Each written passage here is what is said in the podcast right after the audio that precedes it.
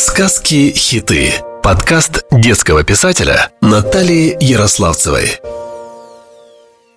Здравствуйте, с вами ваша Наташа. Сегодняшняя тема будет жесткая, еще бы. Мы будем обсуждать жестокое обращение с животными. К чему оно приводит? Как мы можем противодействовать этому?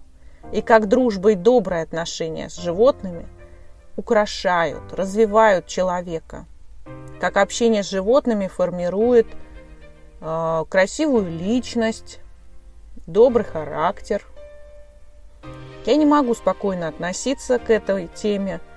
Боль, грусть, сопереживание возникают и совершенно неконтролируемо, поэтому в какие-то моменты, может быть, буду делать паузу для того, чтобы перевести дух.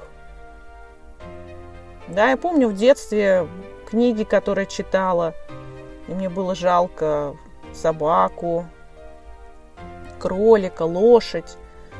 Помните, есть такой писатель Сентон Томпсон и его рассказы о животных. Ну, а фильм э, «Белый бим, черное ухо», кто смотрел. А кто не смотрел, не смотрите потому что очень тяжело после него на душе.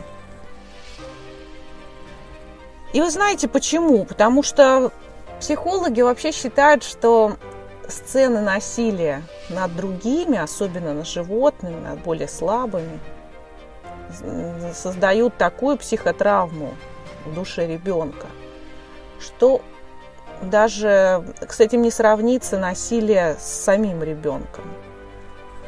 Поэтому нельзя оставлять без, без внимания такие ситуации, когда на глазах детей другие подростки, взрослые издеваются над животными. К тому же вовремя полученное наказание заставит живодеров задуматься, может быть, остановиться и не переходить к более тяжелым преступлениям. Есть немало ужасных примеров, когда будущие маньяки начинали с животных. Для подтверждения серьезности темы несколько жутких примеров. Два парня в 2007 году в Днепропетровске с особой жестокостью убили 20, 21 человека. А свой характер они закаляли на кошках и готовились стать киллерами. В Америке, конечно, гораздо больше собрано статистики на этот счет. Они специально исследуют. Например, Патрик Шерилл который убил 14 сотрудников в почтовом отделении, а затем застрелился, тоже был замешан в краже местных животных, а потом позволял своей собаке нападать на них и калечить. Бренда Спенсер, женщина, открыла огонь в школе в Сан-Диего. Убила двух детей, ранила девять человек – она неоднократно издевалась над кошками, собаками. Альберт де Сальва, бостонский душитель, убивший 13 женщин, а в молодости помещал кошек и собак в ящики и стрелял в них стрелами через щели. Кэрол Эдвард Коул, совершивший в течение пяти лет аж 35 убийств сказал, что впервые убил, задушив щенка.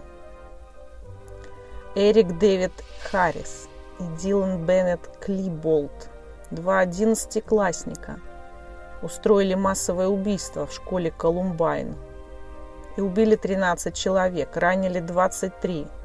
А раньше до этого хвастались перед друзьями, как они калечат животных. Эти отвратительные примеры я привела в сокращении. Их куда больше на самом деле. Зависимость между жестоким обращением с животными и жестокостью к людям очевидна. Необходимо подмечать это и сообщать об этом. Этот материал взят из статьи petabuse.com. Вы знаете, Леонардо да Винчи еще пророчески сказал, придет время, когда люди будут смотреть на убийцу животного так же, как они смотрят сейчас на убийцу человека. Это было когда? Ну вот мы только-только приходим, еще даже не пришли, потому что таких законов выравнивающих тяжесть этих преступлений, конечно, нет. Да, но потихонечку человечество идет к этому. Уже хорошо. Знаете, давайте разберем, какие причины детской жестокости к животным являются основными. Это чаще всего, конечно, жестокость в семье, расстройство психики, одобрение жестокости взрослыми. Дети ведь копируют поведение взрослых, отношения окружающих. Если они регулярно сталкиваются с физическим насилием дома, в школе, они могут захотеть повторить это на животном. После поправок в статьи 245, 150, 151 Уголовного кодекса РФ серьезно ужесточилась ответственность за истязание животных в присутствии детей, массовые расправы, распространение фото и видео издевательств в интернете. В законе появилась формулировка «жестокое обращение с животными в целях причинения ему боли или страданий». Теперь живодеры могут лишиться свободы на срок до пяти лет. Законодатели перевели преступления в отношении братьев меньших в категорию средней тяжести. Однако все-таки федеральный закон об ответственном обращении с животными, в котором были бы прописаны единые для всех регионов правила содержания кошек, собак, обязанности их владельцев – ну, его он еще, к сожалению, не принят. Но, по крайней мере, да, уже есть информация и понимание того, что жестокое обращение с животными – это патология. Вероятность совершения преступлений против людей лицами, жестоко обращающимися с животными, в пять раз выше – Американская психиатрическая ассоциация считает жестокое обращение с животными одним из критериев диагностики отклонений в поведении. А ФБР проанализировала жизни серийных убийств. И результаты показывают, что большинство из них в детстве издевались над животными или убивали их. Ну, примеры я вам уже привела. Я никогда не задумывалась над этим – да, наверное, как и вы. Вот, готовясь к моему выпуску, я подняла эту информацию и ужаснулась. Но никто не любит об этом говорить, конечно. Но иногда это нужно. Разберем. Существует два вида жестокого обращения с животными. Активная жестокость Жестокость намеренная, причиняющая вред, боль и страдания. Пассивная жестокость.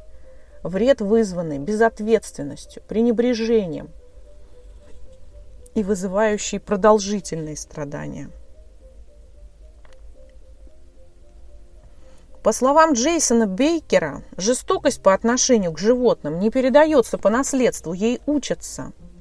Поэтому обучение доброму отношению – уважению к животным в школе, дома будет способствовать развитию любви к животным. А это поможет детям понимать и ценить друг друга и своих близких. Для начала уточним, что все-таки конкретно толкает детей и подростков на проявление жестокости к животным. Ну, например, желание стать крутым через агрессию, шокировать других, желание власти, ощущение контроля над животным, более слабым и зависимым существом. Причиняя ему боль, он вымещает злость, возможно, на проявление насилия со стороны родителей или со стороны другой части общества, допустим, компании, так далее. Также жестокость может э, стать проявлением мести, шантажа, причинения страданий другому человеку через причинение вреда его животному. Садистское наслаждение от страданий. И копирование поведения взрослых при жестоком обращении с животным. Не менее страшной является пассивная жестокость, бездействие, умышленное невыполнение обязанностей по уходу за животным. Я знаю, есть такие собиратели. Типичный собиратель – женщина старше 60 лет, пенсионерка, собирающая собак или кошек. Иногда у него в доме мог, может одновременно находиться по 30-40 животных, да, при том, что это может быть совершенно не особняк, а маленькая квартира, где, конечно, нет никаких условий для того, чтобы животные содержались адекватно. Да, обычно это хобби тоже связано с отклонениями в психике, с потребностью в контроле над более слабыми и с полной неспособностью понять, что им плохо. Некоторые начинают собирать животных после тяжелой утраты, другие мнят себя спасателями. То есть это часто навязчивое состояние.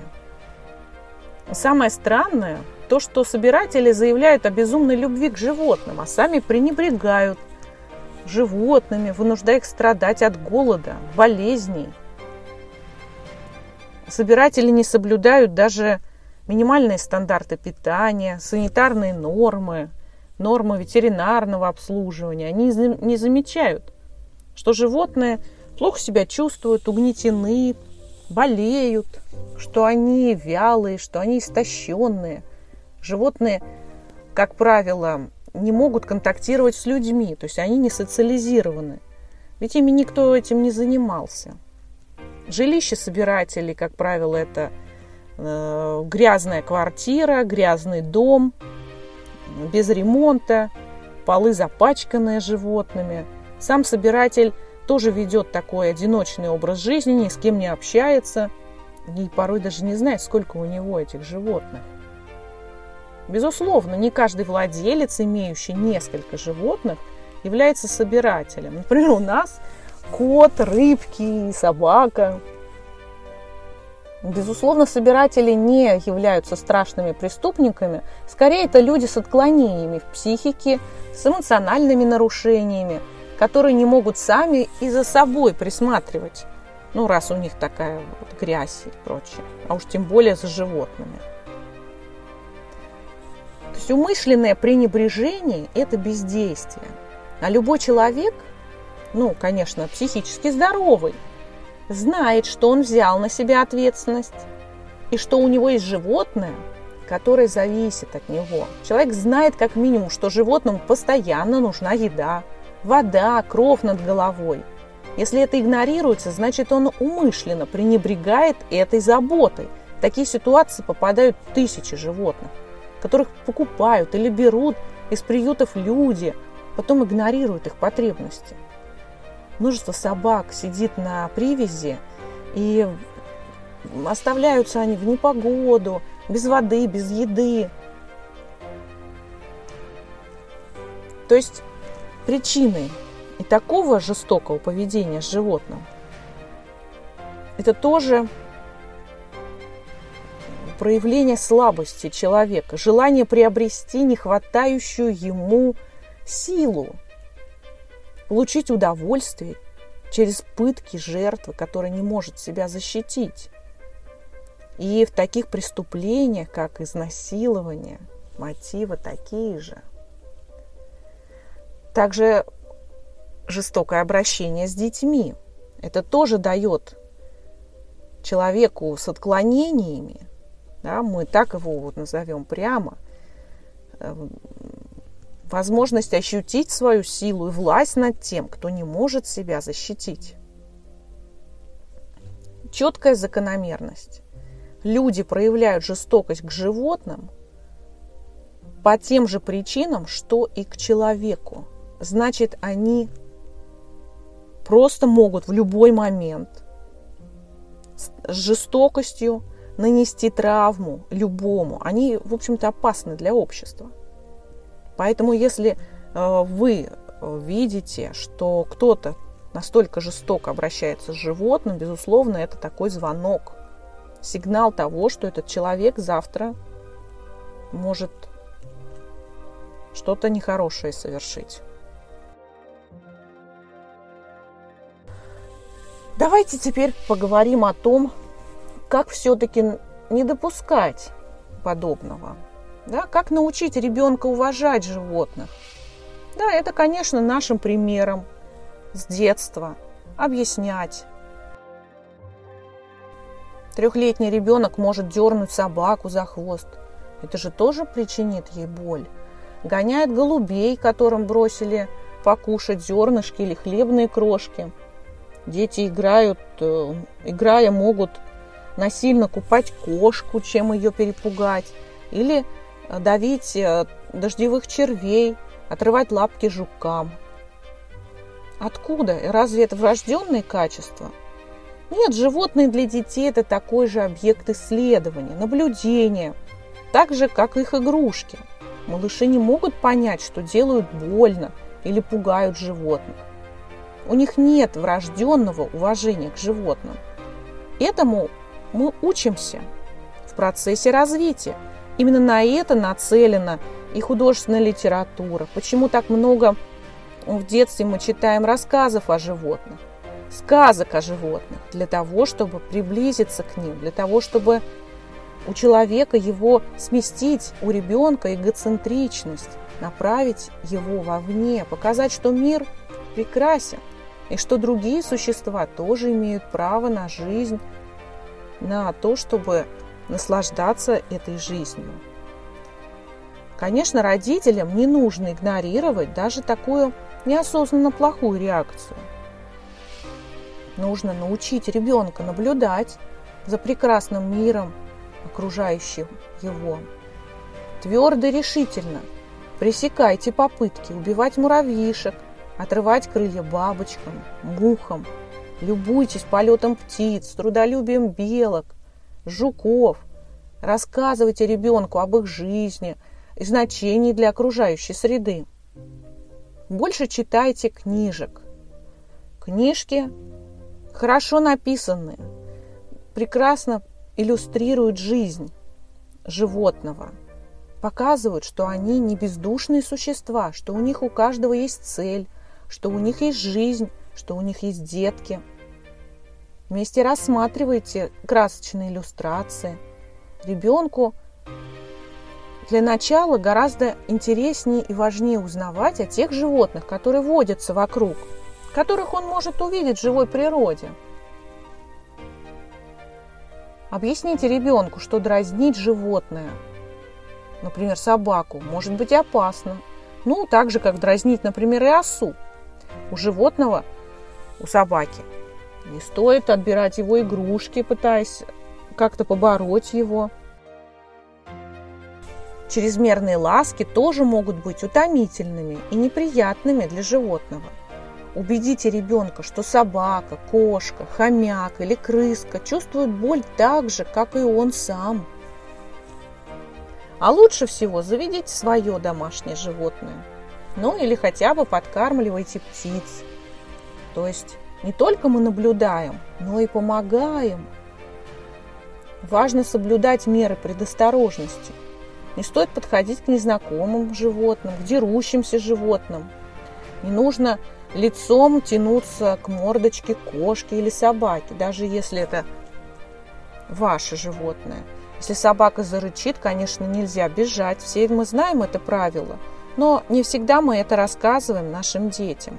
Следует для защиты, напоминаю, присесть на корточки и закрыть лицо руками. Присутствие домашнего питомца вообще очень благоприятно влияет на развитие ребенка.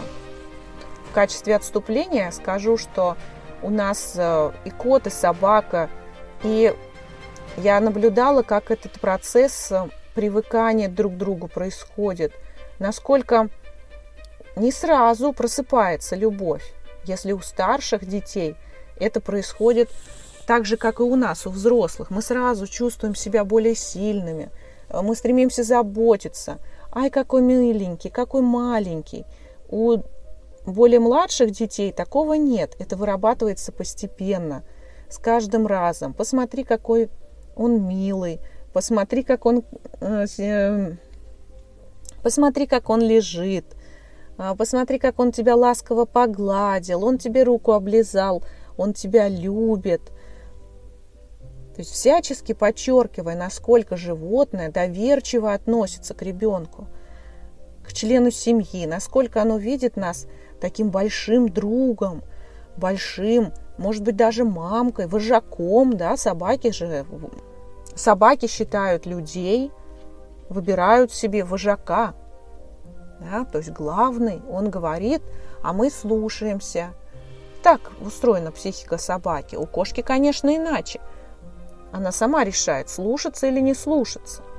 Но, тем не менее, вот это вот отношение всегда более возвышенное к хозяину, к человеку. Мы должны все-таки его оправдывать. Домашний питомец – это друг, для детей особенно. Да? Для взрослых это скорее такой объект заботы, любви, радости. А вот для детей, особенно если ребенок и щенок или котенок растут вместе, это друг, объект веселья – и хочется трогать, погладить, хочется с ними играть. Благодаря доброму общению с питомцами малыши учатся любить, заботиться о других и вообще узнавать много совершенно нового, чего нельзя узнать даже из книг. Ребенок гладит собаку или кота, ему приятно проявлять нежность, он видит, как отзывается ему животное. И ему становится приятно делать другому приятно – Щенки, котята близки по духу детям, и поэтому они сами привязываются к ним очень глубоко. У кого есть кошка, может не бояться одиночества, как-то сказал Даниэль Дефо. Вообще домашние животные незаменимы в воспитании детей. А глядя, как мама и папа относятся к животному, ребенок решает, как ему самому вести себя у добрых и нежных родителей, любящих, друзей наших меньших никогда не вырастет черствый и сухой ребенок. Домашние животные помогают детям познавать мир. Наблюдая за ними каждый день, ребенок становится любознательным. Ухаживая за животным, ребенок приучается к дисциплине, к ответственности – Ученые доказали, что ребенок с детства имеющий опыт общения с животными опережает своих ровесников в развитии. Дети, проводя с питомцем много времени, становятся заботливыми, аккуратными. Питомцы развивают в ребенке и уверенность в коллективе. Например, э, у детей появляется новая тема для общения – Тема домашних питомцев может крепко сдружить детей. Ребенок развивает сферу своих чувств, интеллект через дополнительные тактильные ощущения. Развивается логическое мышление, когда ему приходится сопоставлять повадки животного. Ведь животное не разговаривает, и поэтому нужно включить фантазию. И Э, ребенку приходится догадываться где-то о его чувствах, о том, чего хочет собака или кошка, или даже более мелкие животные. Благодаря животному у ребенка всегда есть повод порадоваться, улыбнуться, засмеяться. Особенно это прекрасно после, когда приходит ребенок домой после школьного дня, это всегда разрядка, всегда радость. Бывают и переживания, конечно, несомненно, грустные, но они тоже нужны для гармоничного формирования личности человека. У ребенка благодаря животному будет развиваться вкус к возвышенному. Он будет получать эстетические ощущения от красивых плавных движений кошки или бегущей, виляющей хвостом собаки – его будет вдохновлять естественная, природная красота живого существа. Ребенок взрослеет, он становится активнее, А взрослея вместе с животным, он и подражает ему, и где-то больше двигается. У него улучшается координация движений, быстрота реакции. А собакой нужно гулять на свежем воздухе. Кстати, многие психические заболевания, та же депрессия, успешно лечатся общением с животным. Если ребенок однажды напугался собаки, можно завести маленького милого щеночка, наблюдая за которым, как тот растет, ребенок обретет уверенность в себе и преодолеет этот страх. Константин Паустовский очень любил животных, о собаках он особенно сказал. У нас еще нет слова, которое могло бы выразить одновременно самоотверженность, смелость, ум, все те великолепные качества, которыми обладает собака. Действительно, животные формируют качество личности. Так кошка передает хозяину непосредственность, независимость, творческие способности, а собака учит лидерским качествам, дисциплине, ответственности. Ребенок учится быть человеком, а значит гуманным существом, которое уважает других, сострадает и готово прийти на помощь, выбирать добро и противодействовать злу. Поэтому, друзья мои, так важно общаться с животными, говорить с детьми о животных, заботиться о тех, кто рядом, и защищать их. В следующем выпуске я расскажу сказку «Ирбис», по мотивам которой вы можете обсудить, почему животным лучше жить на воле, почему многие из них грустят в клетке и почему животным так нужно наше уважение, любовь и защита, да, других людей. С вами была ваша Наташа. С удовольствием поговорим и на новые, волнующие всех темы. Сказки-хиты. Подкаст детского писателя Натальи Ярославцевой.